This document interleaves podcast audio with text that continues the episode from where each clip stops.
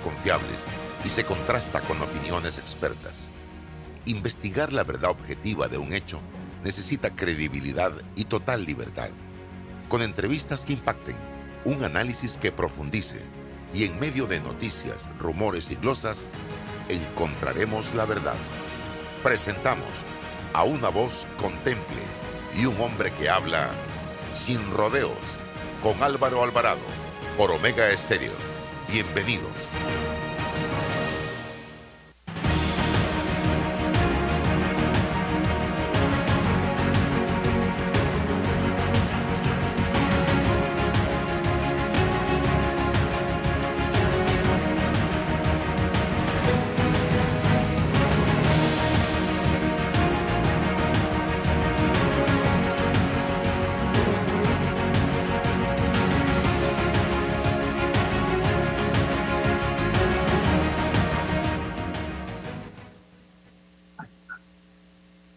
¿Qué tal amigos? Tengan todos muy buenos días, bienvenidos. Estamos ya en este su programa Sin Rodeos a través de Omega Estéreo. También nos puede sintonizar a través de todas nuestras plataformas de redes sociales, eh, Instagram, Álvaro Alvarado C.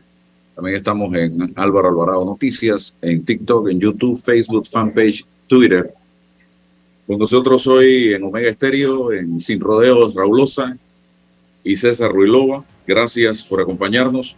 Por ahí ya se va a conectar a nuestro primer invitado, don Roberto. Apenas lo tenga, me lo presenta.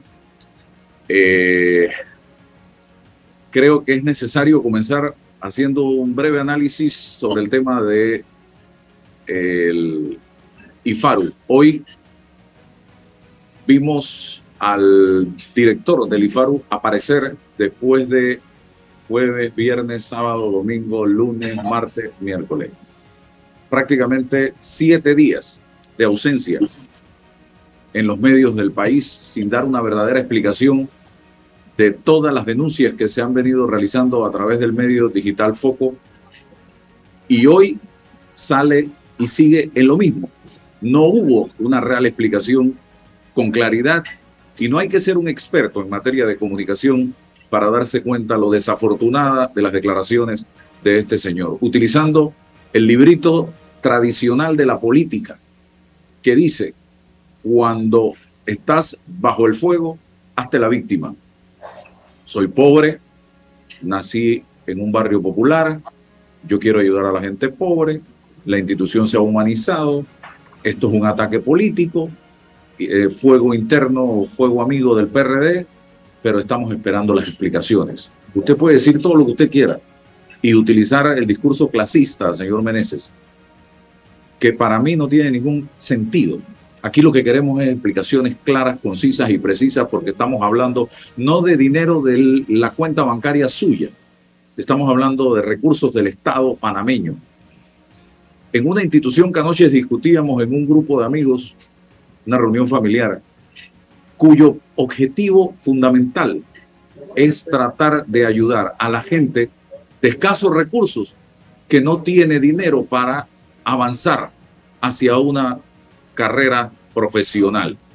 Ese es el sentido del IFARU, estimados amigos. Y se ha desvirtuado con esto que está saliendo en este momento, señoras y señores. Yo quiero escuchar, tengo Raúl y César a eh, Mauricio Valenzuela, que ha estado al frente de estas publicaciones a través de Foco, para que eh, nos diga realmente el origen de todo esto, cómo surge, cómo llegan ustedes a toda esta información dentro de lo que se puede decir. Bienvenido. Muchísimas gracias Álvaro. Eh, saludos César. Es un honor estar con Raulosa, un coterráneo mío allá de, la Gran Chorrera. ¿no?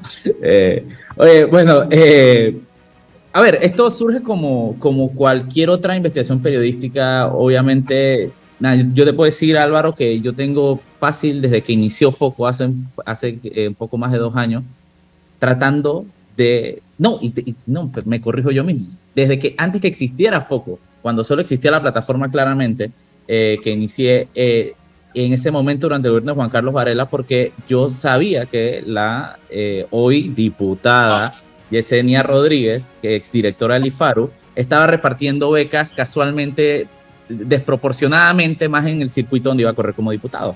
Y he venido de solicitudes de información negadas a solicitudes negadas, a, a espérate, ya mata no sé qué. Y en eso llevamos tres años. Cambió el gobierno y qué casualidad que el caso se repite. Tienes esta figura como Bernardo Meneses que eh, busca, aspira a ser diputado en el mismo. Entonces yo seguía pidiendo esa información. Al final eh, siempre se nos fue negada, siempre nos daban vueltas.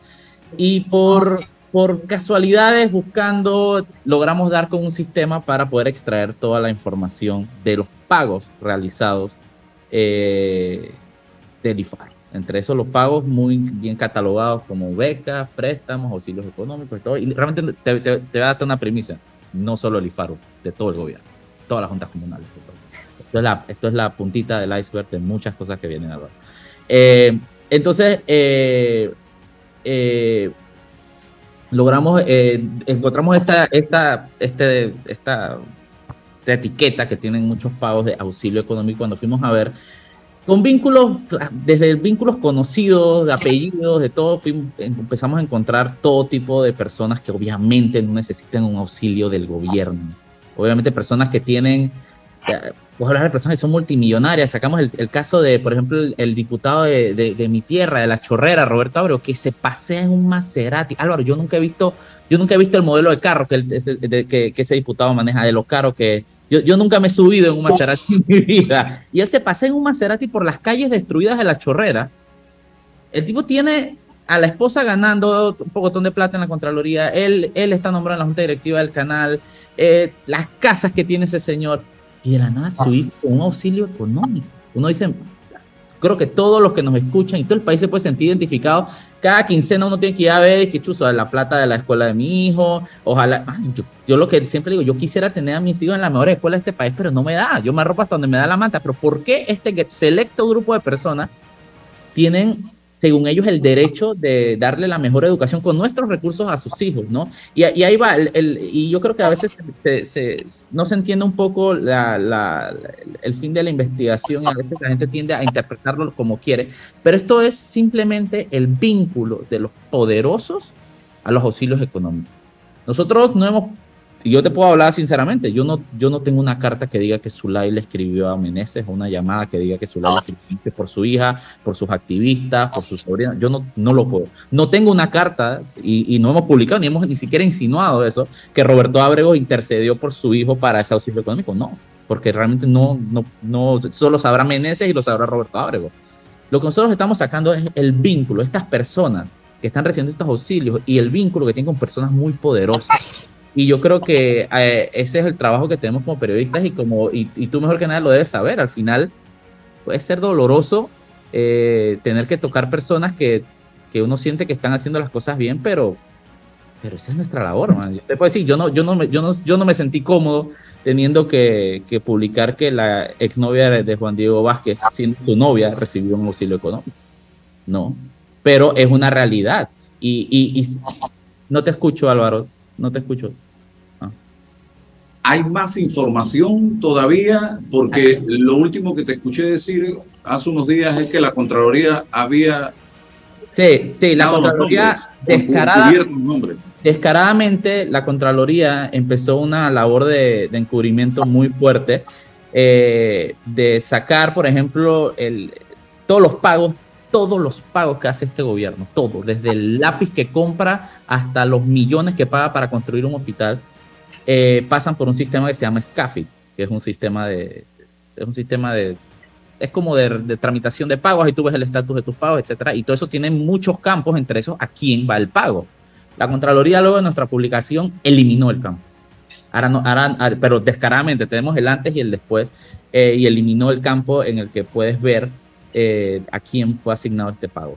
Eh, esto, esto no, yo no tengo que ni siquiera especular, esto es, un, esto es, un, esto es una intención muy clara de encubrir eh, y según ellos calmar algo que, lamentablemente para ellos ya, eh, eso ya lo tenemos. Realmente nosotros no estamos consultando ese sistema, ya nosotros jalamos toda la información que necesitábamos. Entonces ya nosotros tenemos a quién están asignados todos los pagos, pero sí queda en evidencia cómo ellos están tratando de borrar información. Obviamente ellos ahorita mismo están, están viendo fantasmas en todos lados y están votando gente en el IFARO. Tenemos un reporte mucha gente que ha mandado de vacaciones, otros están votando en Contraloría en todos lados. Pero, pero yo creo que simplemente mi consejo sano para el gobierno es siéntese y aguante el golpe. Porque... ¿Y va a seguir saliendo información todavía? Sí, y no solo de auxilios económicos. El auxilios económicos es, es como te dije, es la puntita eh, del iceberg. Eh, hay, hay, todo tipo de auxilios económicos, de políticos, de abogados renombrados, de exprocuradores, de empresarios. Hay de todo, Álvaro, hay de todo. Empresarios. Hay, te volverías, yo creo que nada más viendo los apellidos que tú ves ahí, tú dices, no, es posible que esta persona necesite auxilio. Eh, es, muy, es, es, muy triste realmente, es muy triste porque lo que te demuestra es, una caja menuda que se está utilizando aquí eh, sin mayor justificación, porque, porque algo que mucha gente a veces no entiende, ¿no? Estos no son préstamos, esto no es dinero de que, que va a ser pagado con intereses como mucha gente estudió en el Infaru, no. Esto es un auxilio económico, esto es un dinero que usted recibe y que no, y que no devuelve al Estado. Y muchas veces, y te puedo decir un caso interesante, muchos de estos pagos, te puedo decir que hay muchos pagos de auxilio económico que están hechos directo a las instituciones, directo a la, a la universidad de no sé dónde en Londres, otra universidad no sé dónde en India, donde sea. Hay muchos pagos, eh, muchas escuelas de vuelo, porque sabemos que el tema de las horas de vuelo para las personas que estudian aviación es un tema carísimo. Entonces hay muchos pagos hechos a instituciones, pero de la NATO tienes todo este barranco de pagos hechos directamente a personas, ¿no? Que uno diría que si se paga directo a la institución que tiene que educar, tú al menos tienes la garantía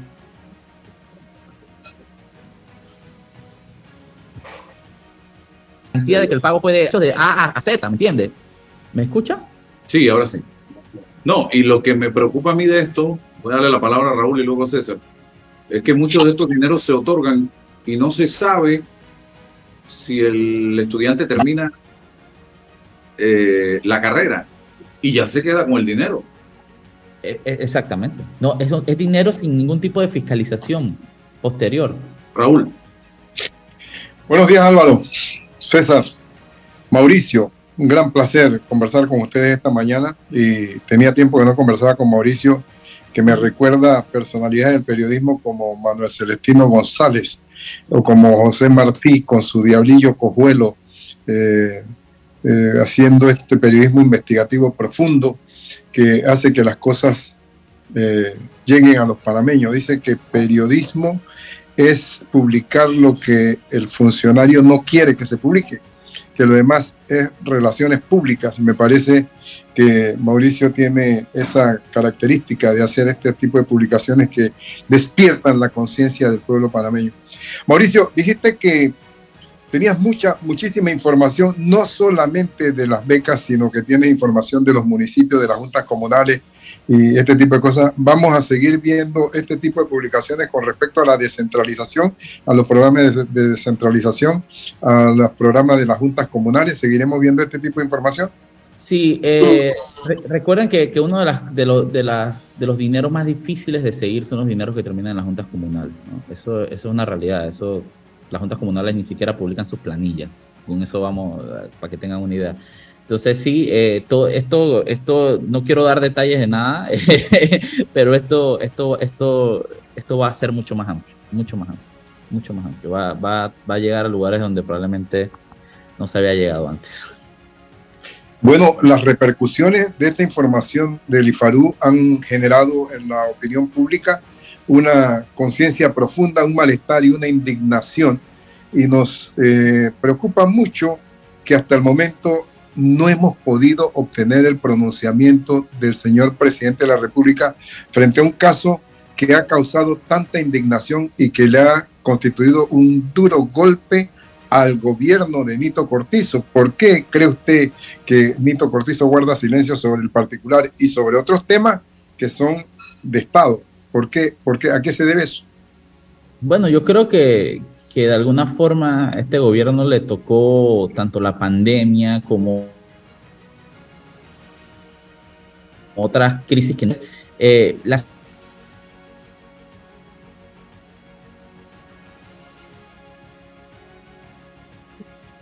sensación que me tener como que ya, ya quiero salir de esto, ya quiero salir de esto. E incluso él, ha dado a entender con sus apariciones públicas y su, y lo, involucrado que está en ciertos temas que realmente no está, no está muy vinculado a, lo que está pasando en el país.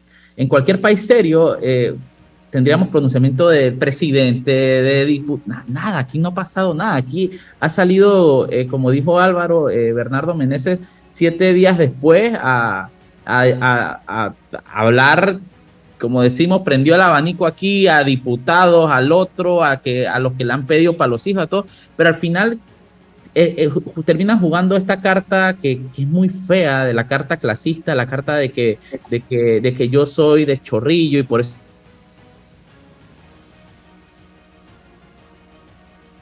eso me atacan, utilizados y lo mínimo, y lo mínimo que yo espero es un pronunciamiento real por parte de, del presidente y de los líderes del partido que gobierna. Aquí no hemos visto ni a Pedro Miguel ni a nadie, a estos dirigentes que están todos los días hablando, ahora guardaron silencio, ahora nadie sabe, ahora, ahora, ahora, ahora esto pasó literalmente a ser un tema, según ellos, de ataques políticos, cuando esto es un tema de dinero público. Y es lo que la gente al final no, no logra, yo siento que dimensionar. Aquí estamos hablando, y, y, y, yo quiero que, que los que nos escuchan entiendan esto.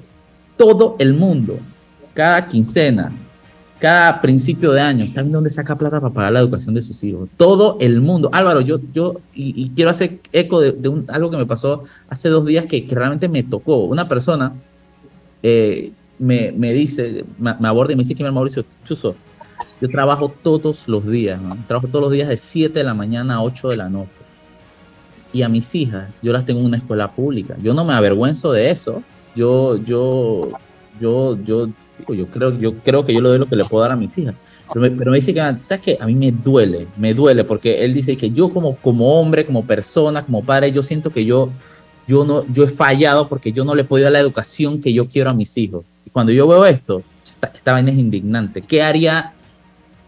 estamos hablando de cientos, cientos de miles de dólares. ¿Ustedes se imaginan el, la cantidad de, de, de de matrículas, de años escolares, de mensualidades que se pagan, eso para, para, para infinidad de niños. Y aquí se gastan en un solo hijo de un diputado, en un solo activista, en una sola novia, en un solo... Esto, esto, esto realmente es muy triste. Sí, voy contigo, César. Dos cositas rapidito. Me decía un miembro del PRD que tiene por qué saberlo. Dice, no van a sacar a Meneses en este momento, porque eso sería darle un trofeo a Foco y no se lo van a dar. Mira cómo piensan. Y lo segundo, escucho y leo a figuras vinculadas al innombrable, cuestionando, criticando al propio innombrable, se, por finalmente dijo algo. Y yo me pregunto, señores, ¿y es que no se han mirado en el espejo lo que pasó también en ese gobierno? Que por poco en ese quinquenio se llevan las garzas de la presidencia porque no pudieron llevárselas, no se las llevaron. Si es que estaban ahí ya todavía en ese momento. Pero eh, no tienen la más mínima moral del innombrable para abajo para estar criticando esto. Quédense calladitos, calladitos, porque ustedes por poco se roban el país y los que no robaron también se quedaron calladitos y no criticaron ni cuestionaron absolutamente nada. Así que son cómplices de todo lo que pasó en esos cinco años y venir ahora a salir a criticar y hablar de corrupción, por favor, tengan un poquito de moral antes de hacer ese tipo de pronunciamiento. César. Sí, Álvaro, buenos días. Buenos días, don Raúl, Mauricio, buenos días. Em, hagamos un poquito de memoria, creo que es importante. Al inicio de este gobierno, eh, el nombramiento del señor Meneses en el IFARU fue timbre de orgullo, era timbre de orgullo para las huestes del PRD, joven, humilde, que llegaba de las entrañas del pueblo, que en los procesos políticos internos había eh, reflejado algún liderazgo y esto fue promocionado muchas veces por la estructura de gobierno. El señor Meneses en una institución que es muy cercana a nuestro pueblo. Una combinación perfecta. Entonces, ante esto, quedamos patidifusos. Pues. Quedamos, eh, ¿qué hacemos ahora? Si las instituciones que están cerca de nuestro pueblo, para resolver los problemas más elementales de nuestro pueblo y con nuestro pueblo, mantienen esta lógica, ¿hacia dónde vamos? Aquí lo que está en juego es la propia moral de nuestro pueblo, lo, que, lo poco que nos están dejando. O sea, ¿cómo funciona? Ahora sale un consejo consultivo, pero, pero un consejo consultivo posterior. ¿Dónde estuvo? ¿Cómo, cómo, cómo, coopera esto en, la, en el control, en la toma de decisiones o en la rendición de cuentas? O sea, esta institucionalidad llamada IFARU, ¿de qué sirve si depende de la decisión o el criterio de un solo hombre en la cabeza? O de ese hombre y la estructura política a la que pertenece. Mira, varias veces Pedro Miguel políticamente cuestiona cuál es la relación de la estructura de poder y el, y el partido político. Bueno, ahí está, pues. Ahí está el vínculo. O sea, los regentes del partido comunicándose con los directores y pidiéndole estos, estos favores y estas exoneraciones. Ahí está, pues. para eso está el partido. Entonces, eh, es denigrante porque todo, todo va haciéndome ya la lotería. Ahora el IFARU. ¿Con qué nos vamos a quedar, pues? ¿Dónde, dónde, ¿Con qué institución vamos a poder quedarnos ahí, abrazarle y decirle, oye, nos quedamos con esta? Porque históricamente siempre estamos pendientes del Parlamento, eso está mal, el Ejecutivo, eso está mal, la Corte, eso está mal. Y siempre nos hemos enfrentado allí, pero pensando, presumiendo que las otras están medianamente bien. Pero si, si pasa esto, ¿hacia dónde vamos a agarrarlo? Es que no, no nos quedan alternativas. ¿Cómo construimos alternativas? No, no, y eso es lo peligroso de esto porque va a, va a explotar en algún momento con respuestas y soluciones que van a ser inconmensurables. No vamos a saber por dónde vamos a tener que agarrar, a quién hacerlo. Entonces, es peligroso. Yo, es el texto de que, explica Menezes o no, no, es que no se puede explicar. ¿Hacia dónde vamos es el problema? y si lo que tú dices, Mauricio, lo que viene es peor y a cuenta gota, porque yo quisiera que tú, no, si tienes la lista, yo preferiría yo un solo, una sola dosis, no RAN, pero si la dosis viene por, por vamos a pasar 60 días o 50, me han dicho a mí que hay 50 nombres, entonces hay que esperar 50 días, va a ser una tortura china. Dice que hay incluso, dice que incluso hay comunicadores en la. Háganlo por bloque, ah. abogados, háganlo por bloque, comunicadores, háganlo por. Hay, hay hijas de presentadores de noticias. Bueno, pero el, tema, no lo eso por día. Pero es que, es que, es que ¿sabes qué, qué pasa, eh, César? Que, que, que hay mucha gente que sí lo merece. Hay mucha gente que sí está sí, sí, sí, sí necesita eso y que lo está recibiendo. Y, yo quiero darle un una vueltita porque a mí, digo, dentro de todo, todos los escándalos que hemos sacado en foco y que llega un momento que uno como que se asquea de esto y uno pierde, y seguro Álvaro sabe lo que estoy hablando, pierde la capacidad de sorpresa aquí.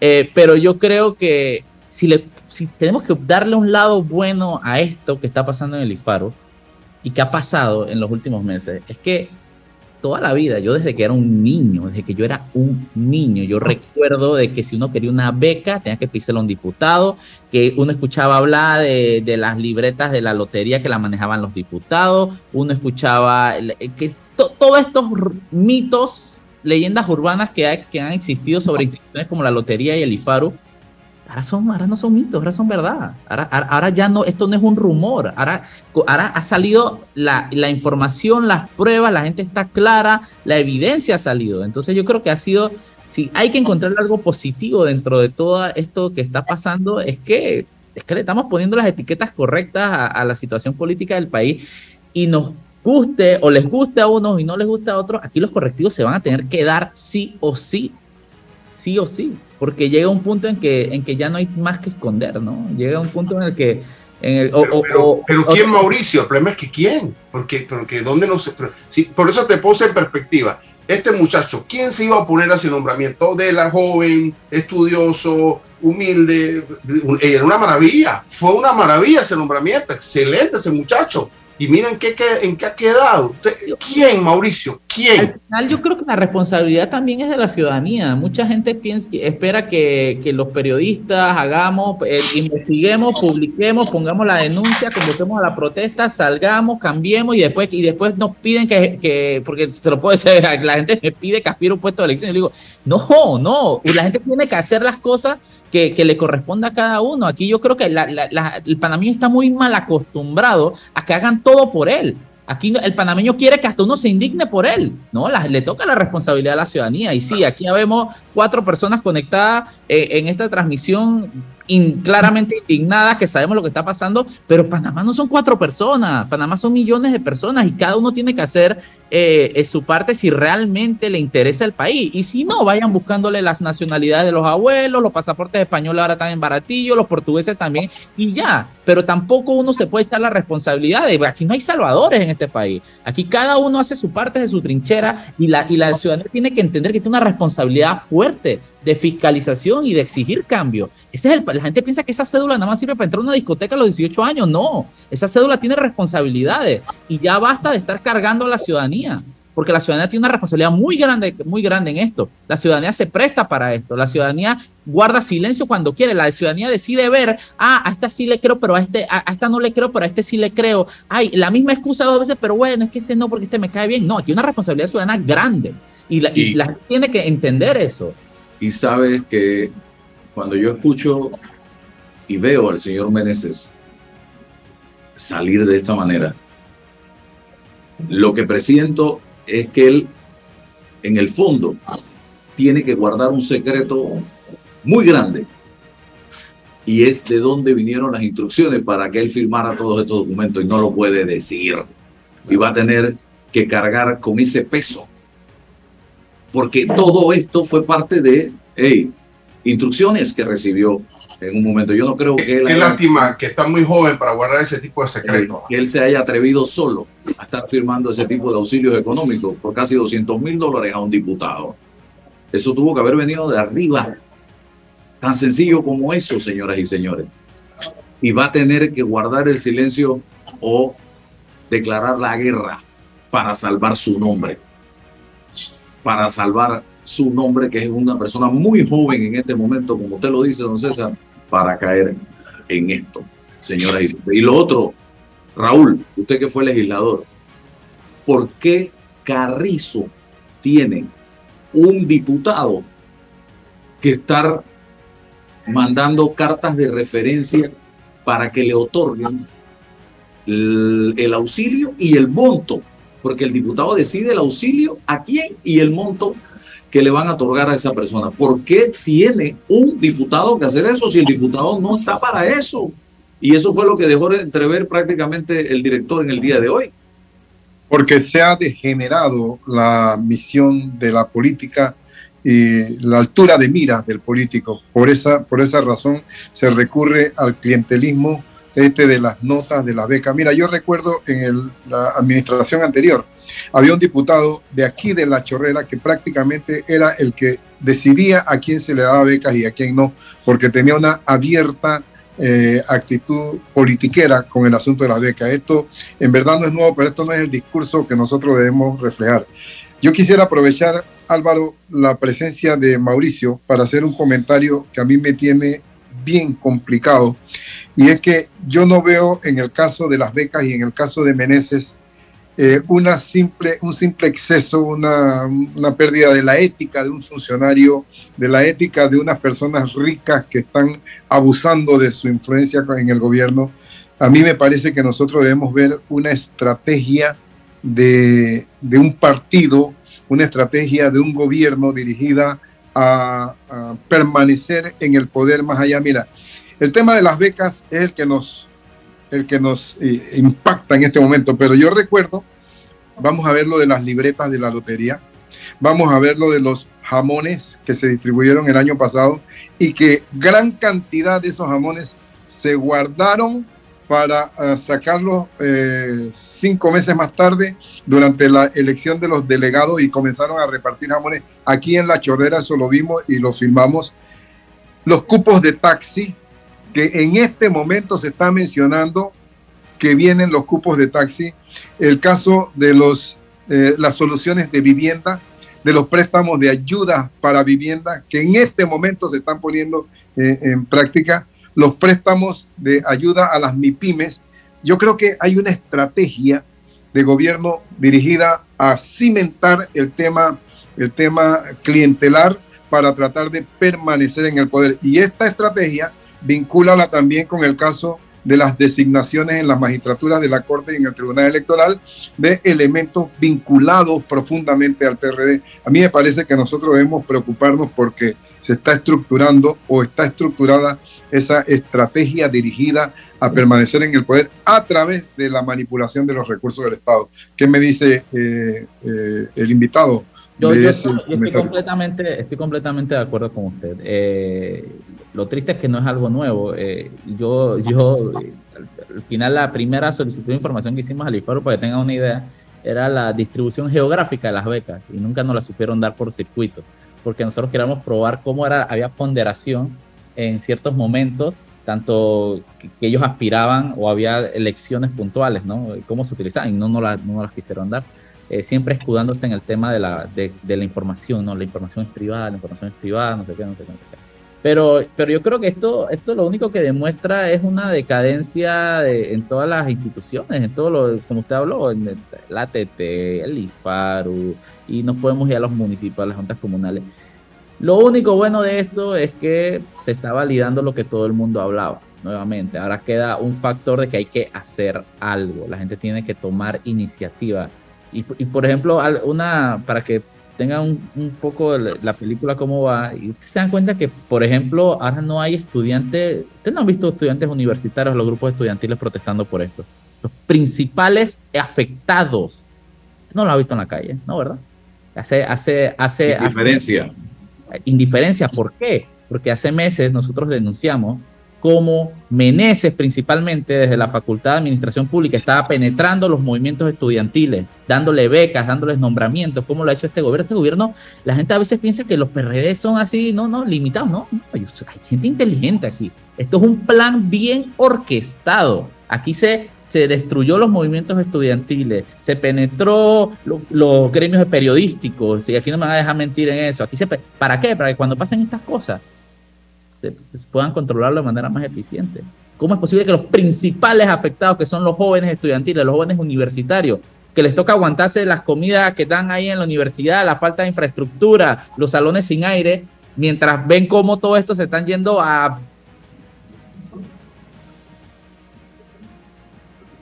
Se fue la señal. Georgetown se están yendo. ya. me, me, me, va, me va a decir que eso no es motivo de indignación, ¿no? Entonces yo creo que al final esto es una estrategia muy bien armada y, y, no solo de este gobierno, como, como, como se dijo antes, en los gobiernos anteriores y en el de Martinelli ni hablar. Aquí se ha regularizado, se ha normalizado completamente el clientelismo, la utilización de los recursos de Estado para hacer política, jamones, lo, lo, lo hemos hasta comprobado en los casos, por ejemplo, en el bebedero, etcétera. Yo creo que a nosotros nos tocó verlo como con Yanivel Ábrego llevando bolsas de ayuda y hasta que nos agarraron a golpe en Capira. por eso digo, eso es algo que viene de todos y cada uno de los gobiernos. Yo, Gracias. Dentro, de todo esto, yo creo que hay que tirarle la bola a la ciudadanía, que es la, es la que le toca activarse. Transportistas nombrados en la Autoridad de Tránsito y Transporte Terrestre, me dice acá un abogado amigo mío. Qué barbaridad. Bueno, gracias, Mauricio, por estar con nosotros. Me quedé con eso de comunicadores, presentadores en las listas también. Sí, sí, sí, sí. Con bastante dinero. Me imagino que sí, porque tienen familiares nombrados también con muy jugosos salarios. Qué barbaridad. Qué barbaridad. Gracias, Mauricio. Gracias. Vamos a hacer una pausa. Bambito Agua de Manantial. Llévate tu Bambito Agua de Manantial favorita siempre contigo y mantente hidratado. Para pedidos, 206-0019-6942-2262. Pambito, agua de manantial. Contamos contigo para garantizar que votes en el lugar que te corresponde en la elección general de 2024. Si cambiaste de residencia, actualízate antes del 5 de enero de 2023. Ingresa a verificate.t.gov.pa para saber si estás actualizado. Si no lo estás, puedes actualizarte en cualquiera de nuestras oficinas en todo el país o también ingresar a tribunalcontigo.com. Tribunal Electoral. La patria la hacemos contigo. El momento de remodelar tu casa para las fiestas es ahora. Solicita tu préstamo personal de soluciones financieras Mi Éxito, con excelentes condiciones y beneficios. Escríbenos ahora al 6330-2334. Ver condiciones en miexito.net diagonal promociones. Recuerda, que vamos donde estés con mi éxito express. La línea 1 del metro pronto llegará a Villasaita, beneficiando a más de 300.000 residentes del área norte de la ciudad. Contará con una estación terminal con capacidad de 10.000 pasajeros por hora. Metro de Panamá, elevando tu tren de vida. En Panama Ports nos mueve lo que a ti te mueve. En estos 25 años para el puerto y para nuestros colaboradores, cada día representó un nuevo reto. Pero gracias a ese esfuerzo, a esas ganas de crecer y de salir adelante, es lo que nos ha llevado a estar donde nos encontramos hoy. Panama Ports, 25 años unidos a Panamá. Bueno, me voy a comer con una estrella. Mm. Espérate, ¿y tu esposa sabe? Claro, ella sabe que la estrella del sabor es American Star. Y por eso en la casa comemos delicioso. American Star, el tasajo, jamón, chorizos y embutidos más suaves, económicos y con el sabor que le gusta a todos. ¡Oh! ¿Me invitas a conocer esa estrella? Busca la estrella roja y azul American Star, la estrella de tu cocina. Bueno, yo veo que la carretera acá en Lomacobá está avanzando. Yo me dedico a la venta de frutas y vegetales, abastecos, abarroterías y tienditas. Y uno se pone contento, pues, de que con la construcción de todos estos carriles que están haciendo, voy a poder llegar más rápido allá a la ciudad y voy a repartir todo en menos tiempo y ahorrarme plata en gasolina. Ya falta menos. La ampliación del tramo entre el Puente de las Américas y Arraiján lleva más del 50% de avance. Y al terminar, será más fácil entrar y salir de la ciudad, mejorando la vida de cientos de miles de panameños. Ministerio de Obras Públicas, Gobierno Nacional. ¿Quieres quedar a la altura con tu familia, tus amigos, tu pareja, tu esposo, tus hijos? Prueba 1820, un café 100% de altura. Agua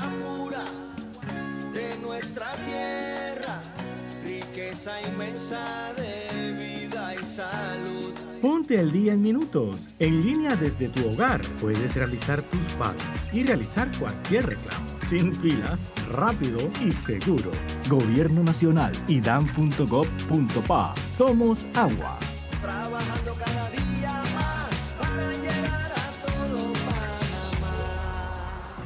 Hola amigos, hoy les contaremos en cuatro sencillos pasos cómo lograr sus metas ahorrando con caja de ahorros. Paso 1. Determina la cifra que puedes ahorrar y lleva un control de tus gastos. Paso 2. Plantéate una meta. Paso 3. Abre una cuenta de ahorros en caja de ahorros que tiene para niños, jóvenes y adultos. Paso 4. No te lo gastes todo y ahorra para el futuro, porque con esfuerzo puedes lograr todo lo que te propongas. Caja de ahorros, el banco de la familia parameña.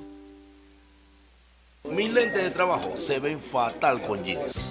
En Sosa y Arango hay variedad de aros desde solo $21.95 para jeans, fiesta, playa. ¿Y tienen de marcas? Carolina Herrera, Polo, Nike, Ray-Ban, Guess, Swarovski, Salvatore, entre muchas otras. Óptica Sosa y Arango, tenemos todo para ti. Conoce a uno de los mineros profesionales de Cobre Panamá. Mi nombre es Carlos Gómez y dirijo el área de arqueología de Cobre Panamá. Mi trabajo es emocionante porque es investigar el pasado de culturas de hace 2300 años. Yo exhorto a los jóvenes que estudien arqueología que hace falta y un proyecto longitudinal como este ofrece las oportunidades para insertarse. Sigue la historia de este panameño en nuestras redes sociales arroba Cobre Panamá y descubre por qué Cobre es el futuro. ¿Ya tienes todas tus vacunas? Protégete de enfermedades y sus complicaciones en el futuro. Prevenir es la clave para una vida sana. Las vacunas son seguras. Caja de Seguro Social. Aquí, ahora, siempre. Al que madruga, el metro lo ayuda. Ahora de lunes a viernes podrás viajar con nosotros desde las 4 y 30 M hasta las 11 PM. Metro de Panamá, elevando tu tren de vida.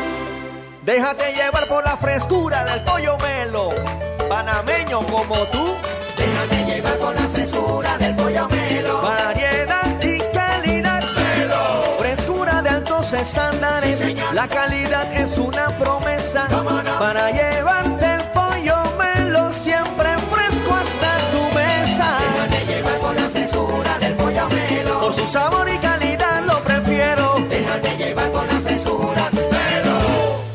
Apoya a tu productor local. Apoya a tu país. Cemento Chagres, el cemento panameño que nos une. Que tus vacaciones, remodelaciones, metas y navidades no se queden pequeñas. Agrándalas con un préstamo personal de caja de ahorros. Y con el desembolso te regalamos 200 balboas. Solicita el tuyo hoy en nuestras sucursales. Te ofrecemos rápida aprobación, cómodas mensualidades, facilidades de refinanciamiento e intereses sobre saldo. Caja de ahorros, el banco de la familia panameña. Promoción válida del 19 de octubre al 30 de noviembre de 2022. Ver términos y condiciones en cajadeahorros.com.pa.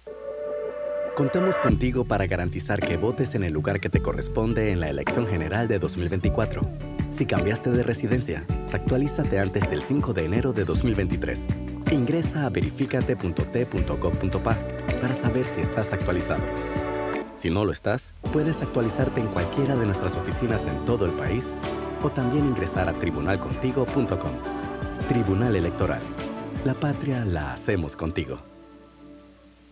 En Panama Ports nos mueve lo que a ti te mueve. En estos 25 años para el puerto y para nuestros colaboradores, cada día representó un nuevo reto. Pero gracias a ese esfuerzo, a esas ganas de crecer y de salir adelante, es lo que nos ha llevado a estar donde nos encontramos hoy.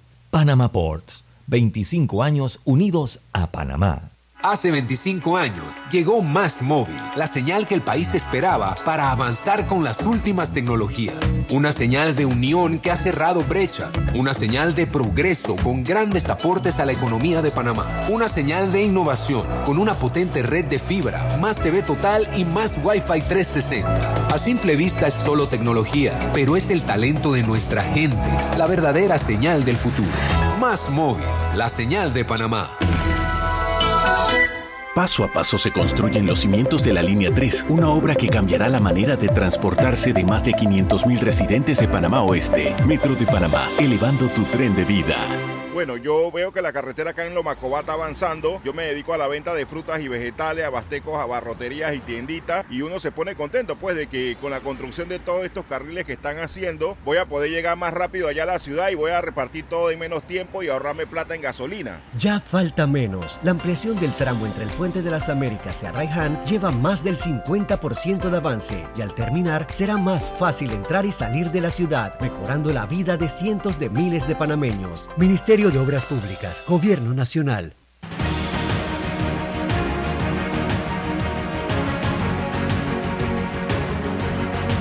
Eh, vamos con José Luis Fusá, él en San Miguelito es aspirante a una candidatura a diputado. Señor Fusá, eh, se le ha estado eh, señalando en redes sociales su vinculación con la candidata Zulay Rodríguez. ¿Esto es cierto o no es cierto? ¿Y por qué? Buenos días, Álvaro. Como bien has dicho, soy José Luis Fusa Romero, precandidato a diputado independiente, ¿verdad? Por el circuito 8-3, lo que antiguamente Ah, era el 7, correcto. Ah, es acá en el área de Betania. Es correcto, lo que viene siendo Ancón, Bellavista, Betania, Caledonia, Curundú, El Chorrillo, San de Santa Ana y Pueblo Nuevo, son nueve corregimientos. En cuanto a tu pregunta, Álvaro, mira, yo estoy eh, en esto y esto, el éxito se planifica, Álvaro, primeramente nosotros tenemos un equipo, una estructura, trabajamos a través de comisiones y somos 100% independientes.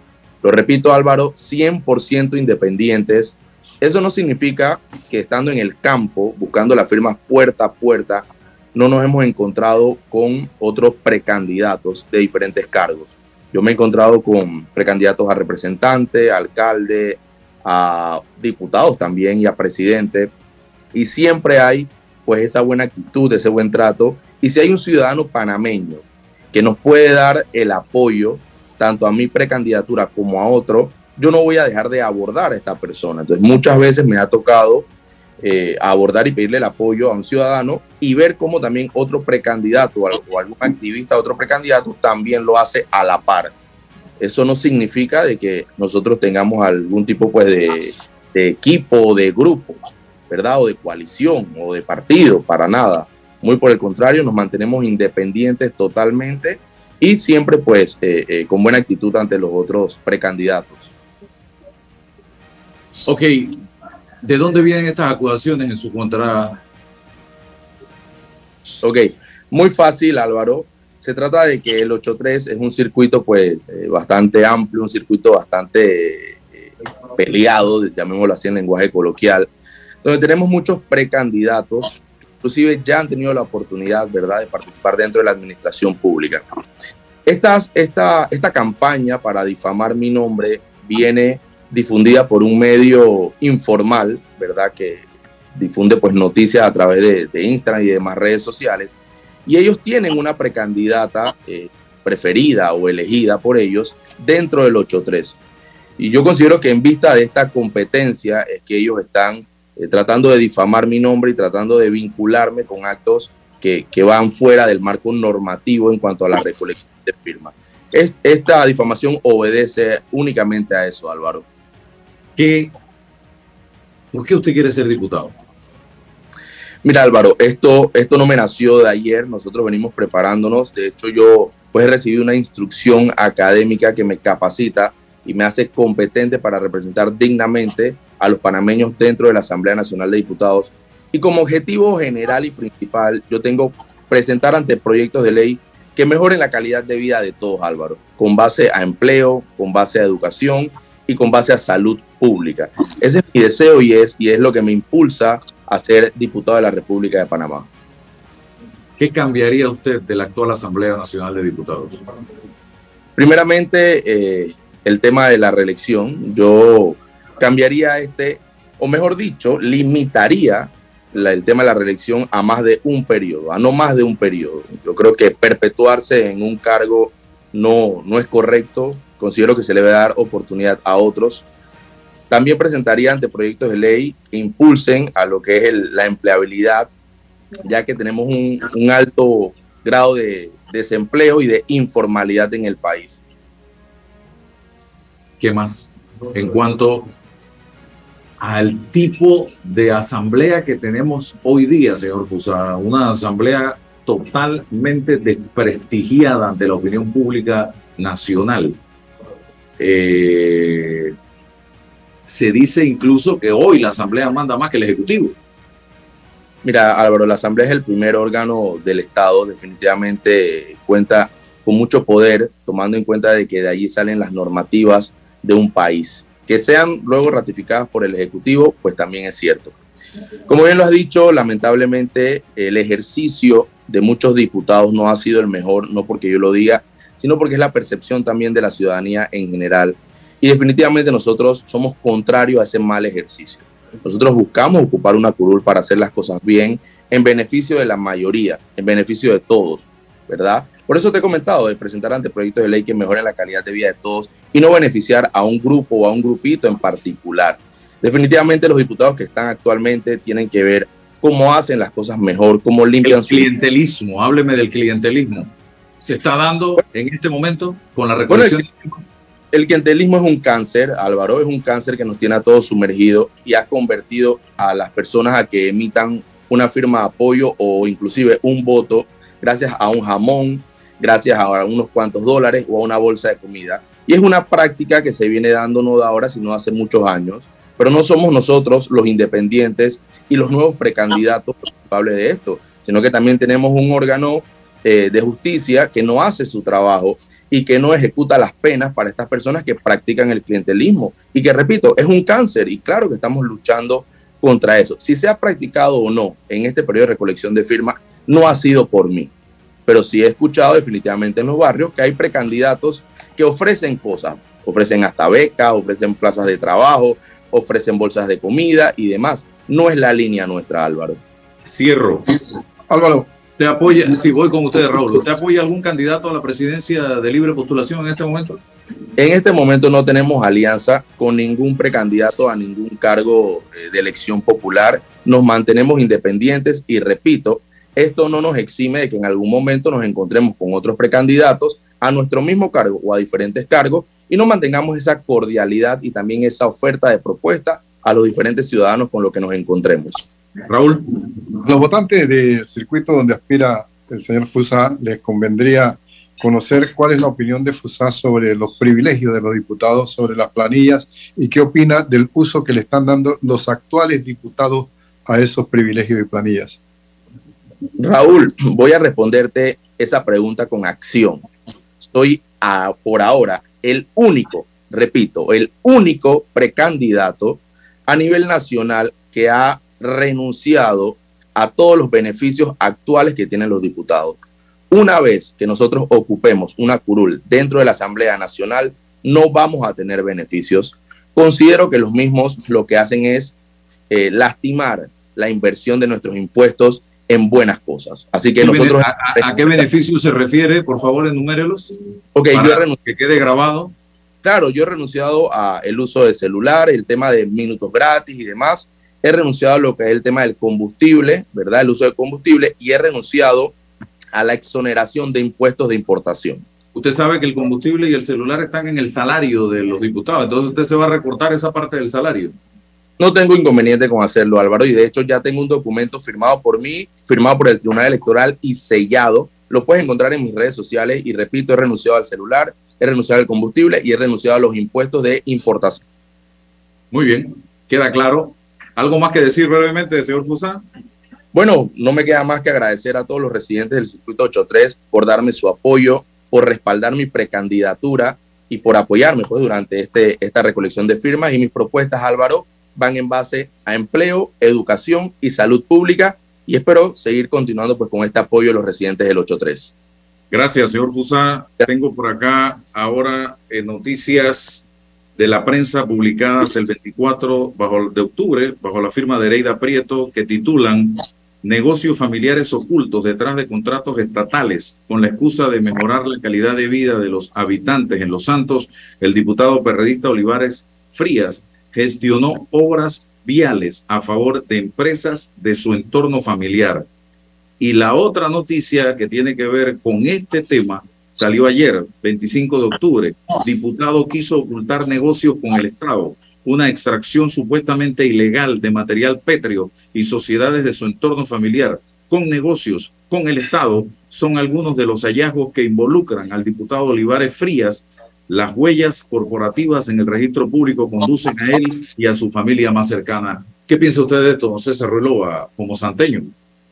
Bueno, eh, la- lamentablemente el asunto del IFARU ha nubilado un poco la cobertura y el análisis de, esta, de este hecho eh, o de estos hechos que, que guardan relación con, con la estructura eh, de poder político concentrada en una familia que tiene injerencia e impacto en la región de Azuero, específicamente en el circuito 7.2 y en la provincia de Los Santos, vinculados con diputado de- del PRD en el Parlamento y su hija como viceministra del MOP.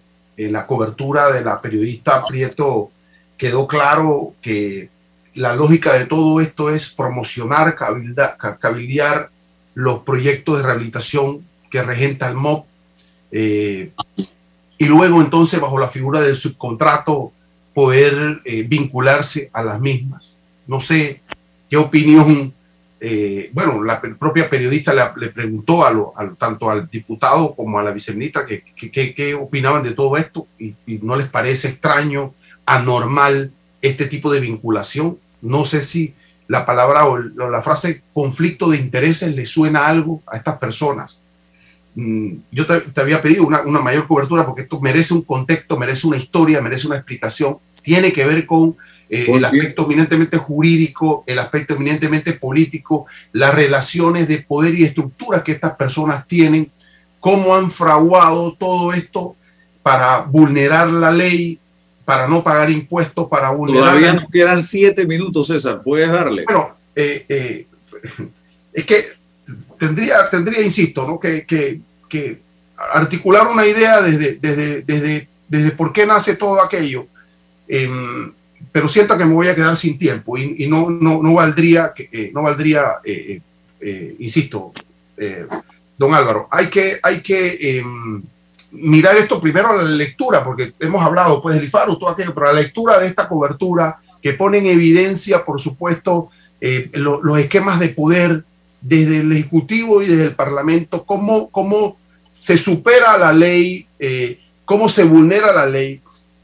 Mire, si usted utiliza explosivos usted tiene que tener unas autorizaciones. Aquí se habla de la utilización de explosivos. Esto es un problema de seguridad nacional eh, y, nada pasa. Entonces es tan delicado que los argumentos es, mira, yo delegué esto, yo, yo generé una explotación de casi dos millones de dólares en piedras y, y no pago las regalías, los permisos, las tasas, los impuestos municipales y, nadie dice absolutamente nada. Entonces, todos estos hechos que han sido plasmados aquí merecen un detalle, merecen un, un, examen, merecen un contexto, merecen una explicación, merecen pedirle a estas personas que le expliquen al país, que le expliquen al circuito qué, qué, qué están haciendo, cómo se vinculan con los proyectos de rehabilitación. Una viceministra con sus empresas familiares queda subcontratando obras del propio ministerio. ¿Cómo un diputado niega relaciones jurídicas cuando son tan evidentes?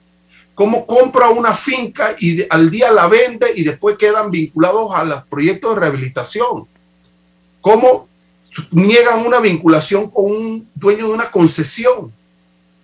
¿Cómo extraen dos millones de dólares de piedra y, los, los, condenan a una multa de 10 mil dólares y las reconsideran y no están de acuerdo con eso. ¿Cómo, cómo hacen política con esta lógica? Entonces, verdad que eh, sigo insistiendo con Álvaro, es escandaloso. Es escandaloso, pero requiere un detalle eh, pormenorizado de, de, de, toda la cobertura que muy bien la periodista Prieto ha realizado en dos días. Lamentablemente, insisto, el tema que es importante el IFARO ha quedado como noticia fundamental, pero estas cosas que apuntan a suero hoy, seguro que se multiplican en el resto del país. Lo dejo así por ahora. Raúl, usted que ha sido un luchador permanente en contra de la corrupción en este país yo le hago, y no de ahora, le hago una pregunta, ¿qué está pasando? Hasta esta mañana recibo información de que una persona muy cercana en la UNACHI de la administración actual ha sido premiado con su esposa de viajar a, Europa.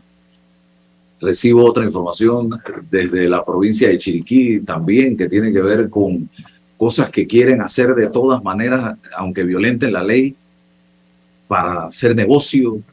Y es que por todas partes donde tú toques, donde tú pongas el dedo, sale pus en este momento, señor Raulosa. Están destruyendo lo poco que queda de país. Y yo le decía ayer a los oyentes, y lo reitero, estamos al borde de una nueva explosión y esta no va a ser como la de julio, un estallido social, porque están, perdonen el francés, pero están cabreando a la población panameña con lo que están haciendo.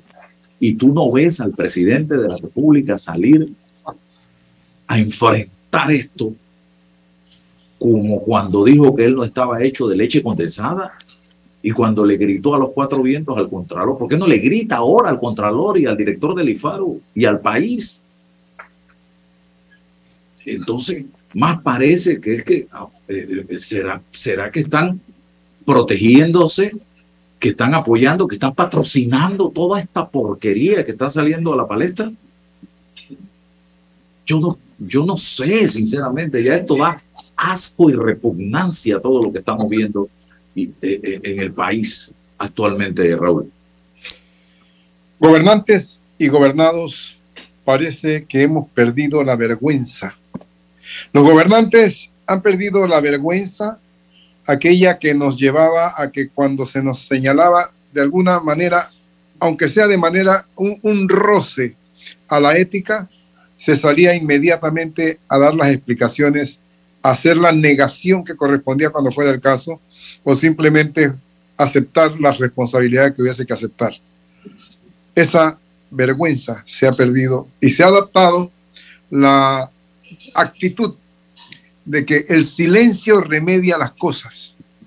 no contesta el presidente, no contesta el funcionario, no contesta nada. Y tú puedes decir lo que quieras y en el silencio se refugia y nadie puede sacarlo de esa condición. Pero los gobernados también hemos perdido la vergüenza.